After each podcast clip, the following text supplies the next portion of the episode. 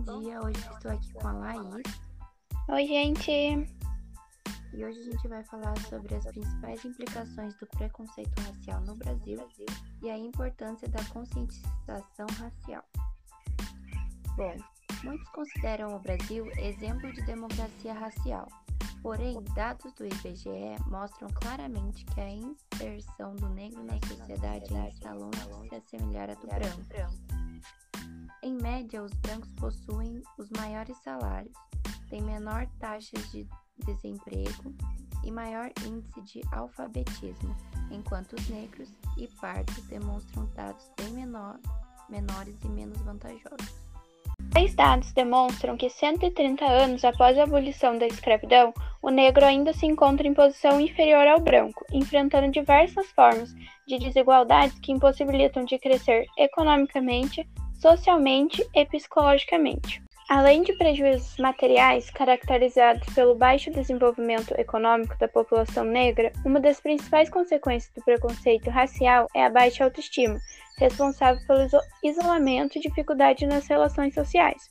Julgamentos e desmerecimentos levam o indivíduo a acreditar que no que está ouvindo, e por mais que pareça não se importar, isso se instala no seu íntimo, e mais cedo ou mais tarde, após sequências de repetições, o preconceito acaba se tornando real para aquele que so sofre.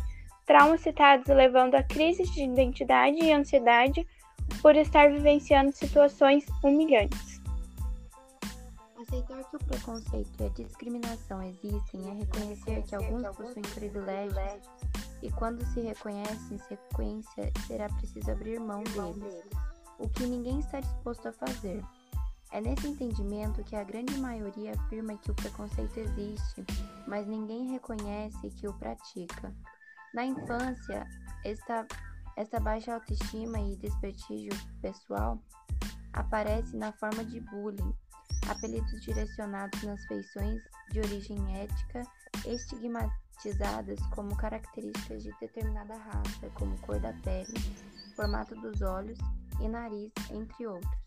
Com o passar dos anos, outros fatores específicos, como situação socioeconômica, aumentam as chances dessa pessoa sofrer discriminação racial, influenciando tanto na vida pessoal quanto familiar e profissional.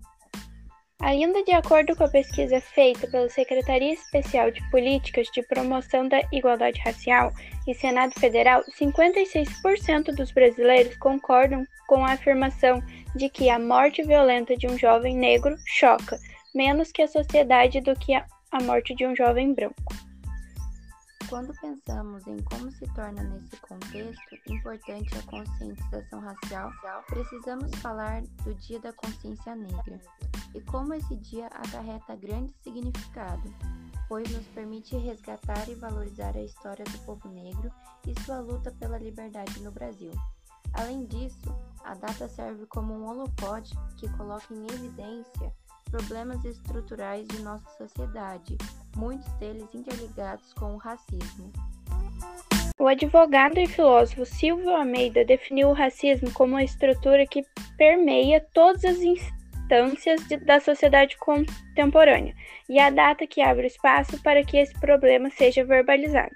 A reflexão proporcionada por essa data permite que muitas pessoas possam enxergar o problema do racismo na sociedade, Claro que é esse apenas um ponto de partida.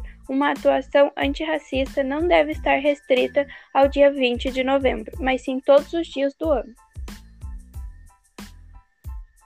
É isso. Obrigada pela atenção. Um beijo e até a próxima.